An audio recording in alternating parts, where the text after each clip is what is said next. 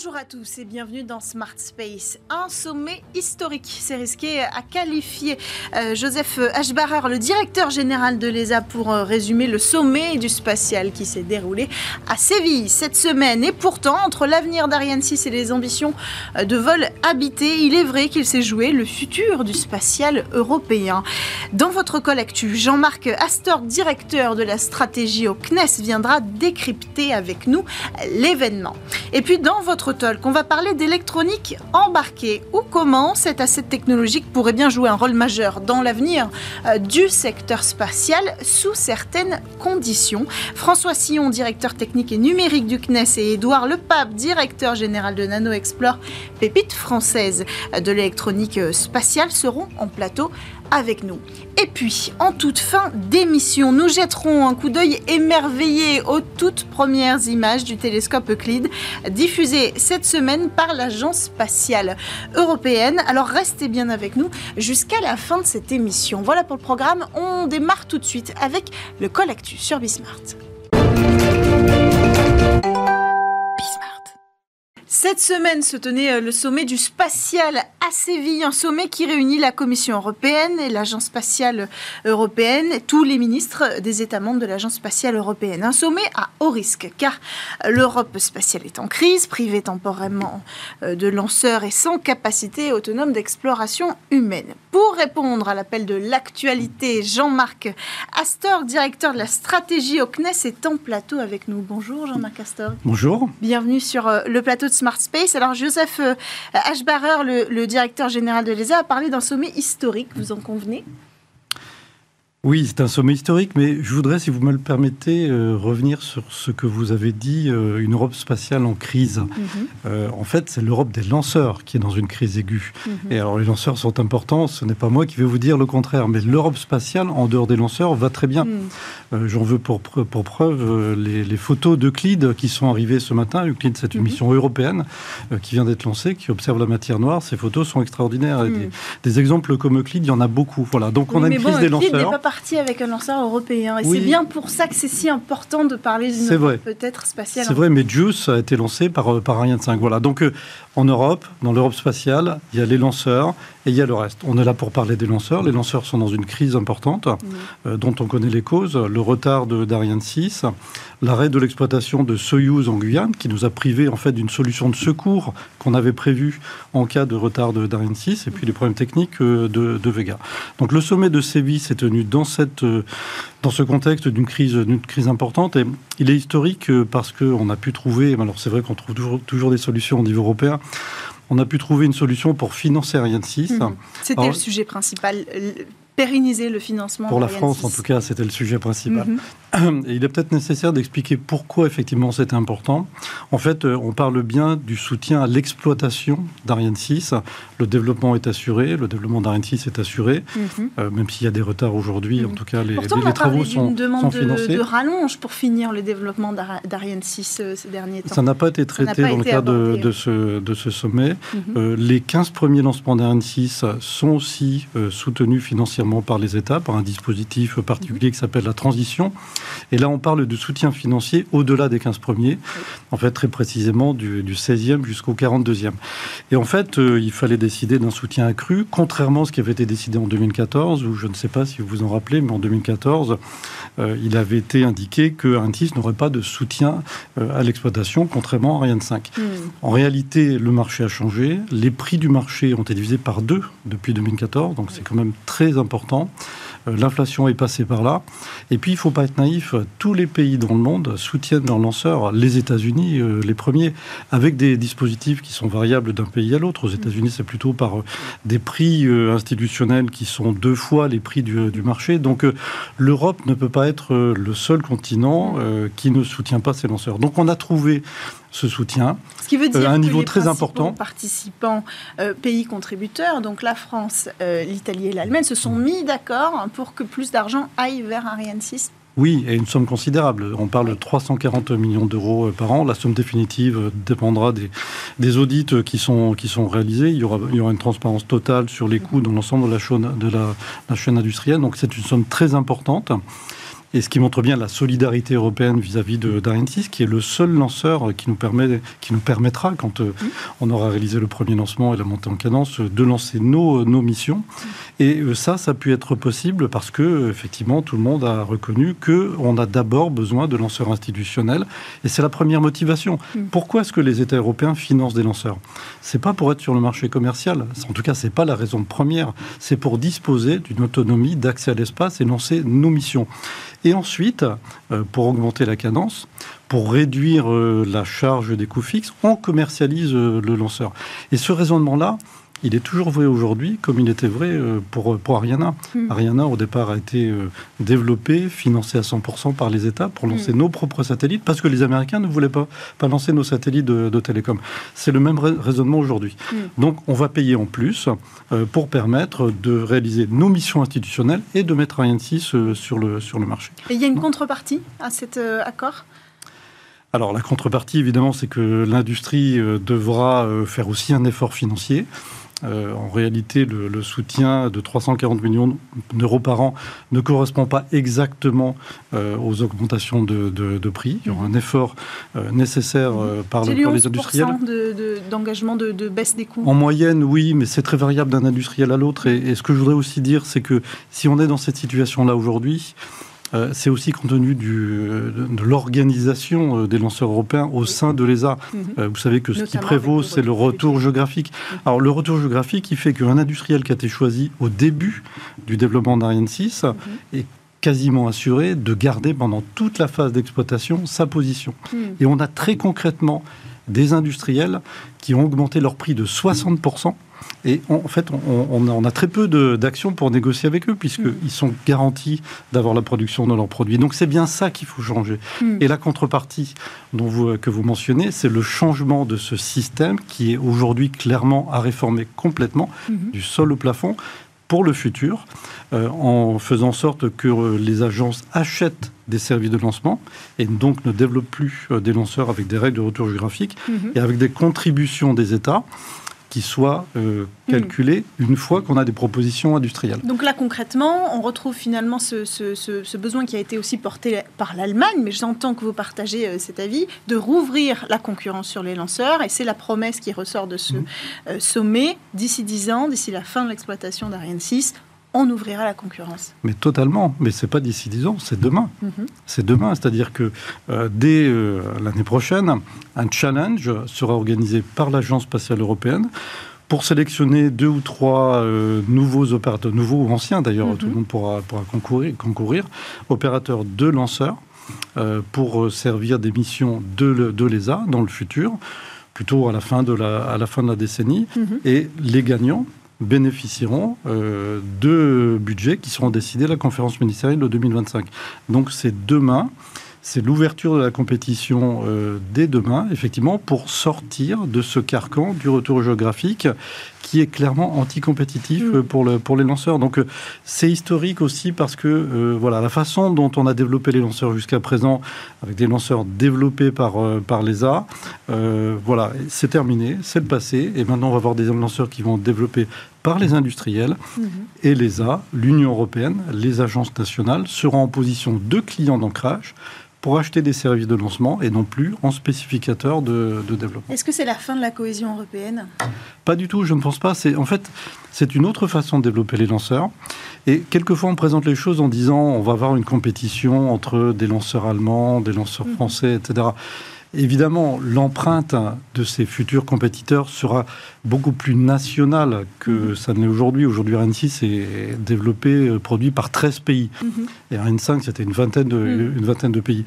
Donc demain, on aura des consortiums industriels euh, qui vont se créer. Peut-être que l'empreinte sera 80% dans, dans un pays, en Allemagne, en France, euh, en, en, Italie, etc. Mais je crois que c'est l'intérêt de personne d'avoir des lancements purement, des lanceurs purement nationaux, parce que le marché est européen. Et euh, si on raisonne déjà au niveau du marché européen par rapport au marché américain, on est dans un facteur 10. Alors si on se repliait hmm. sur des, marchés euh, nationaux, ça ne pourrait pas marcher. Hmm. Et la Belgique n'achèterait pas un lanceur uniquement produit en France ou en Allemagne. Voilà. Hmm. Donc, donc il faudra laisser l'industrie euh, choisir les meilleures solutions sans contrainte de retour géographique qui viennent du haut. Et c'est la compétitivité qui euh, permettra de construire ces consortiums industriels. Un dernier mot avant de conclure, sujet très important, la question du vol habité. Et là aussi, il y a une avancée, il y a une prise position de l'Agence spatiale européenne. Enfin, j'ai envie de dire, parce que le sujet euh, est sur toutes les bouches depuis un moment, on attendait que l'Agence spatiale européenne fasse un pas en avant, un appel d'offres une promesse d'appel d'offres Alors, on, va être très clair, c'est une avancée timide. Mhm. Euh, vous savez que, euh, en fait, la question a été posée par le président de la République euh, en février 2022 à Toulouse. Mhm. L'Europe doit-elle se lancer dans le, dans le vol habité, dans un contexte où les États-Unis, évidemment, sont revenus sur le, sur le sujet, la Russie, l'Inde, la Chine?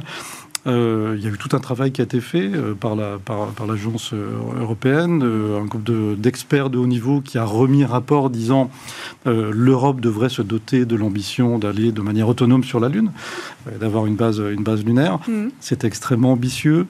La réalité, c'est qu'aujourd'hui, dans le contexte actuel, les États membres n'ont pas souhaité relever directement cette ambition-là, mmh. et on a pris plutôt une approche raisonnable, mmh. pas à pas, et une première étape sera le développement d'un cargo qui pourra être réutilisé pour du vol habité. Hmm. Euh, et il y aura un appel d'achat de services. Là aussi, c'est la même chose que pour les, que pour les lanceurs. C'est symétrique. Ce ne sera pas un, système développé par les, par, par l'ESA, mais l'ESA va acheter la capacité de mettre une tonne, une tonne 5 de cargo hmm. à la station spatiale. Et ça permettra de booster la compétition entre différents euh, hmm. acteurs. Acteurs qui euh, ont déjà commencé. Hein. On a Suzy qui a été dévoilé, en tout cas la première étape de Suzy, le projet de cargo euh, d'Ariane Group. On a des acteurs comme The Exploration Company qui ont des mmh. technologies euh, euh, qui avancent très vite et qui intéressent déjà l'international. Donc c'est une avancée timide comparée à l'avancée qu'a déjà pris le secteur privé. Et ce sera la conclusion. Non, c'est justement pour supporter le, le, système privé, les, mmh. ces initiatives privées, que cet achat de services mmh. va être réalisé. Et dernière chose, c'est exactement ce qu'ont fait les Américains, parce qu'en fait, ils ont commencé par développer un, comment, une capsule Dragon avant de la faire évoluer vers du vol habité. Hmm. Merci beaucoup Jean-Marc Astorg d'avoir pris le temps de venir réagir à cette actualité avec nous sur le plateau de Smart Space. On enchaîne quant à nous avec le talk sur Bismart. Toujours dans Smart Space, on va parler d'électronique embarquée aujourd'hui avec nos invités. Un dispositif autonome. Ils sont plus nombreux sur Terre que les ordinateurs et cette technologie est aussi présente évidemment dans le secteur spatial. Une industrie euh, d'électronique embarquée souveraine pourrait être à elle seule un moteur d'innovation dans le secteur spatial. C'est en tout cas le sujet qu'on va explorer aujourd'hui avec nos invités. À ma droite, pour en parler, Édouard Lepape, directeur général de Nano Explore, pépite française de l'électronique du et de l'aéronautique. Bonjour. Bonjour. Bienvenue sur euh, le plateau de Smart Space. En face de vous, euh, François Sillon, directeur technique et numérique du CNES. Bonjour. Bonjour. Bienvenue sur euh, le plateau de Smart Space. Alors d'abord, on va commencer peut-être par le BABA, si vous le voulez bien. Alors je sais qu'on a beaucoup d'ingénieurs qui nous regardent, hein, évidemment. J'espère qu'ils nous le pardonneront, mais c'est important de replacer précisément cette technologie. De quoi on parle quand on parle de système embarqué? Et c'est quoi la fonction d'un système embarqué?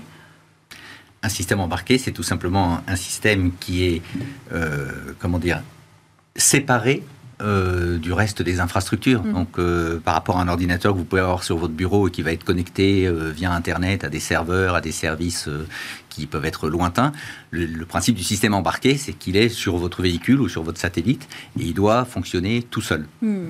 Autonomie, c'est le mot-clé euh, du système embarqué Alors, autonomie, c'est une forme d'autonomie. C'est un petit peu différent euh, de, ce qu'on dit quand on parle de systèmes euh, intelligents qui vont devoir prendre des décisions. Mais en tout mhm. cas, autonomie au sens où il doit avoir sa source d'énergie, il doit avoir la capacité de réaliser les traitements, d'accéder à ces données, de stocker éventuellement ces données. Tout ça sans faire appel à une communication particulière. Hmm. Et alors, chez NanoExplore, c'est ce que vous mettez au point?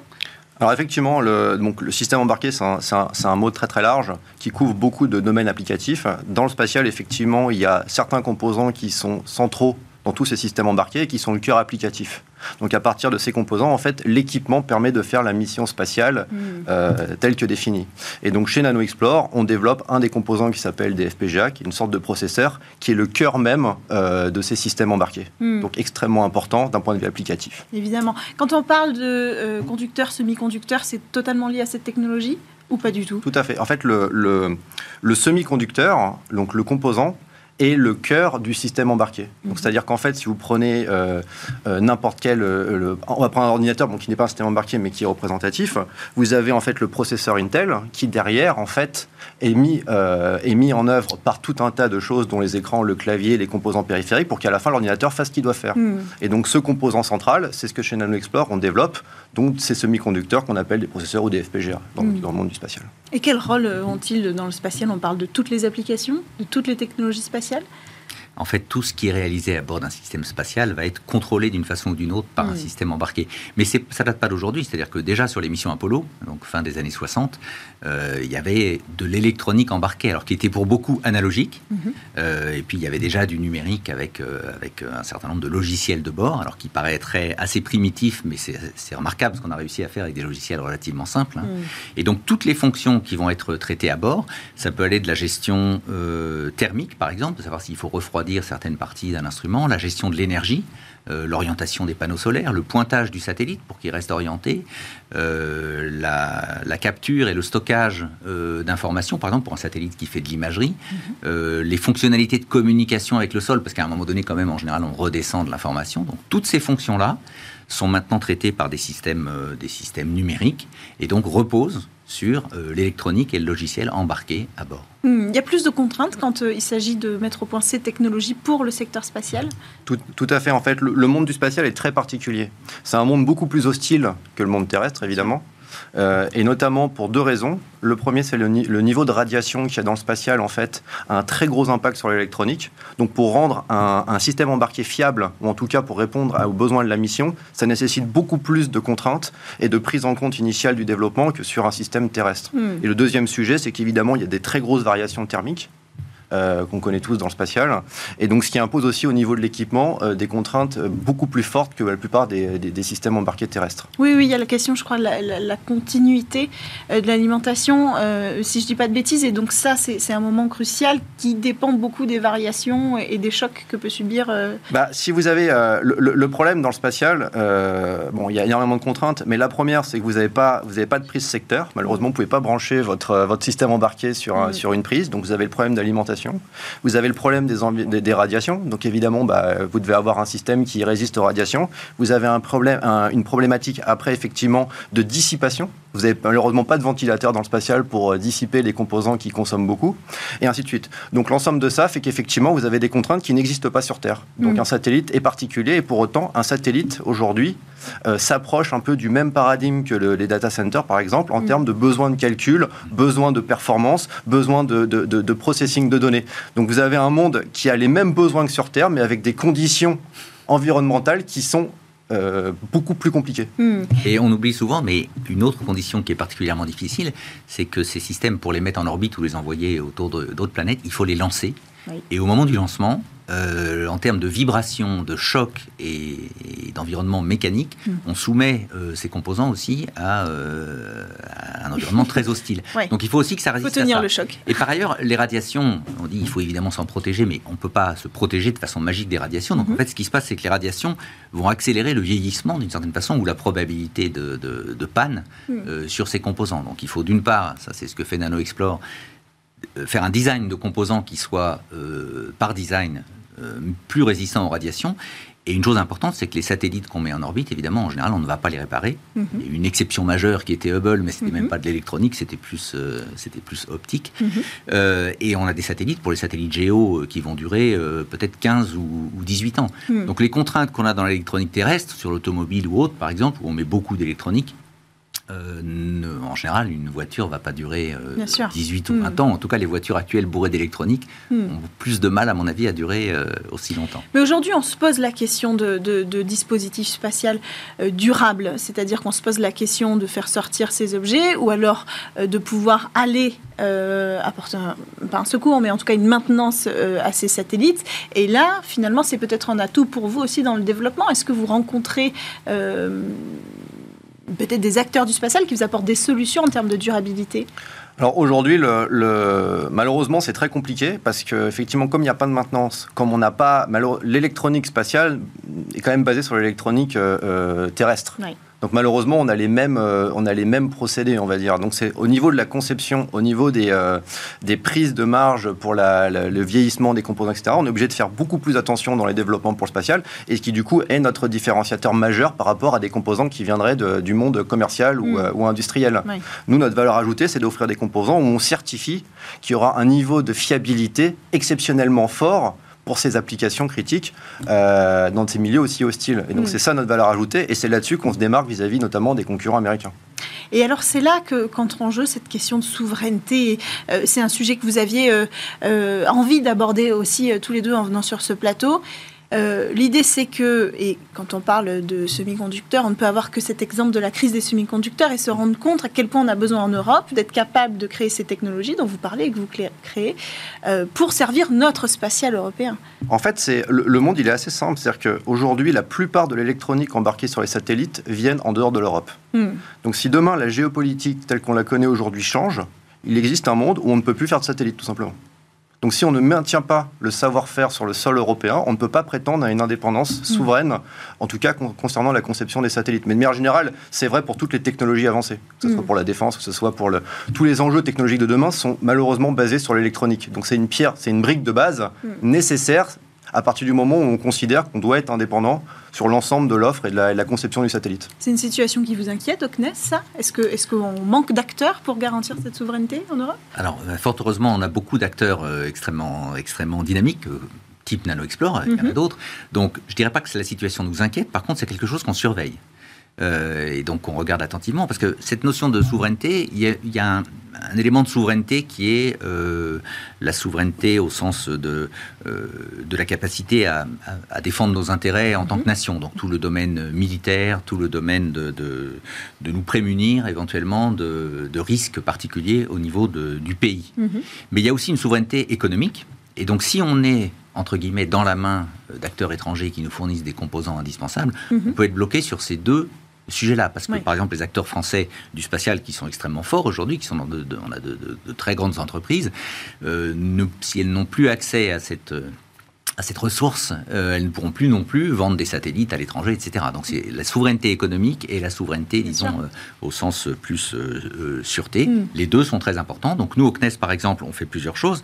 D'abord, on essaye d'analyser en permanence les risques qu'il peut y avoir sur le plan économique, donc euh, euh, en, suivant, et on a ce qu'on appelle mhm. un observatoire du spatial aujourd'hui, où on regarde exactement ce qui se passe dans, les entreprises. Et puis, on aide à l'émergence euh, de nouvelles technologies et de nouveaux acteurs, du coup, sur ces technologies, pour préparer les systèmes spatiaux de demain. Donc, mhm. on porte une, à la fois une voix dans la politique spatiale française pour dire il est important mhm. de maintenir. elle est entendue cette voix? Elle est entendue. Euh, c'est un peu un challenge toujours de la, de la faire entendre au bon niveau et dans les, dans les bons cercles, mais je pense que la voix du CNES est très mm. bien entendue. Oui. Alors là, on sort du sommet du spatial et il y avait déjà des sujets forts. On en a parlé juste avant avec Jean-Marc Astorg. Quand on a euh, des focus, et c'est vrai que l'Europe spatiale a tendance à fonctionner comme ça, réunissant 22 euh, pays membres, quand on a des focus qui vont être les lanceurs ou la recherche scientifique, aujourd'hui les lanceurs, demain le vol habité, est-ce qu'on arrive à faire entendre l'importance sous-jacente de la croissance de secteurs comme euh, celui de l'électronique embarquée? Oui, aujourd'hui, c'est devenu, un, devenu un enjeu majeur parce que, par exemple, on va citer la constellation Iris Carré. Mhm. Aujourd'hui, Iris Carré a une volonté d'être complètement euh, souveraine pour des problématiques de sécurité et, euh, mhm. tout ce qu'on peut euh, lier à la, souveraineté. Euh, et en fait, l'électronique aussi, notamment sur la charge embarquée, est un élément de discussion majeur aujourd'hui sur la capacité ou non des Européens à fournir une solution souveraine. Mhm. Et alors, est-ce que vous pensez qu'on est capable de le eh faire? ben, Aujourd'hui, à court terme, non, malheureusement. Mhm. Euh, on n'a pas, pas les composants qui répondent aux besoins, on n'a pas le, le, développer les technologies. Et donc l'enjeu, évidemment, c'est de, répondre à ces futurs enjeux des missions spatiales type Iris Carré, type Galileo, etc., pour qu'on garde cette, euh, cette capacité, justement, euh, quand, quand c'est nécessaire, d'avoir une souveraineté sur ces technologies. Et NanoExplore, nous, on est effectivement aujourd'hui très présent dans toutes ces discussions au niveau européen, mmh. parce que c'est considéré comme un élément majeur maintenant de, risque potentiel. Mmh. Vous rejoignez cette, euh, cette analyse? Oui, et j'ajouterais que aujourd'hui, on a des, systèmes qui deviennent de plus en plus compliqués. On commence à parler de, donc, enfin, on fait plus qu'en parler, de constellations. On commence à lancer de plus en plus de constellations. Mhm. Donc des systèmes qui vont aussi gagner en autonomie. Parce que quand vous pilotez une constellation, finalement, vous n'allez pas euh, être sur un modèle point à point à partir du sol où vous euh, nécessairement vous, vous adressez chaque satellite. Donc on peut imaginer des communications intersatellites, mais plus d'autonomie dans les satellites, du contrôle d'orbite autonome. Mhm. Euh, donc tout un tas d'activités qui vont nécessiter des logiciels de vol ultra performants. Mhm. Et ça, bon, le développement du logiciel, il est aussi assez fortement dépendant du matériel sur lequel ce logiciel va se, mhm. va s'instancier finalement. Et donc il est très important d'avoir des composants qui soient à la fois génériques, donc qui puissent s'adapter à tout un tas de missions différentes, mais qui soient aussi ultra performants. Et mhm. de ce point de vue-là, les solutions FPGA, je pense qu'effectivement c'est l'avenir. Mhm. C'est ce dont on a besoin aujourd'hui pour le, pour le spatial, parce qu'il faut bien voir qu'on peut envisager de modifier euh, du coup l'architecture, y compris du processeur, quasiment jusqu'au lancement, voire même euh, mmh. mais, voire même en l'air, en mmh. vol. C'est-à-dire avoir une espèce de, satellite qui est quasi entièrement logiciel, reprogrammable et reconfigurable. Alors, Donc là, ça c'est quelque chose qui est relativement nouveau. Alors cette numérisation de plus en plus des, des charges utiles, des plateformes et des systèmes spatiaux, elle est déjà en cours, mais elle s'accélère et elle va se mm. continuer. Et du coup, ça donne une opportunité, je pense, pour placer euh, des acteurs et des développements technologiques entrant euh, dans le domaine. Alors, vous, vous parlez d'opportunités à juste titre. Il y a cet enjeu de souveraineté, mais il y a aussi euh, ces opportunités commerciales. Euh, aujourd'hui, on parle beaucoup d'IoT. Le spatial porte aussi ce sujet-là de l'Internet des objets.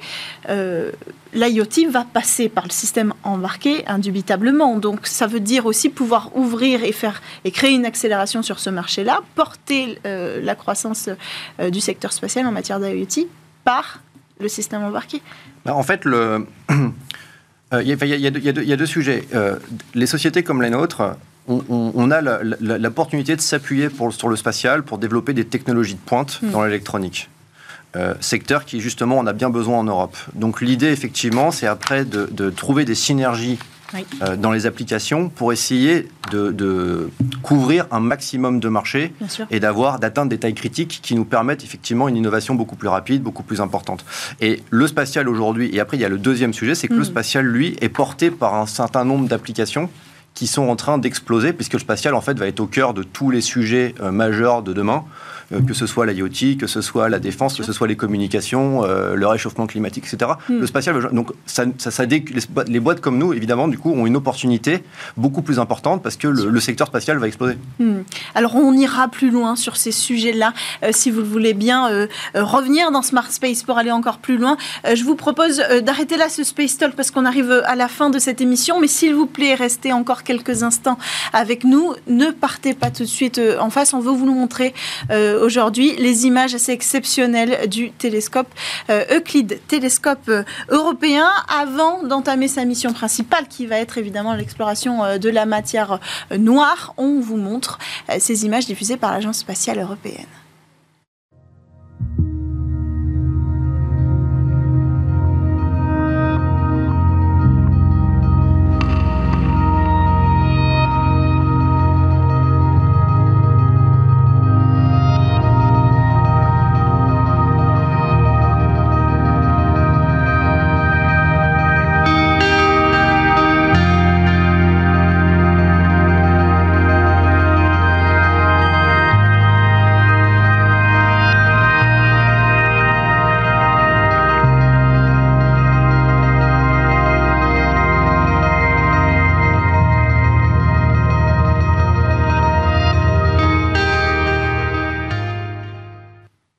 Se quitte sur ces euh, magnifiques images. Merci à tous de nous avoir suivis à la production.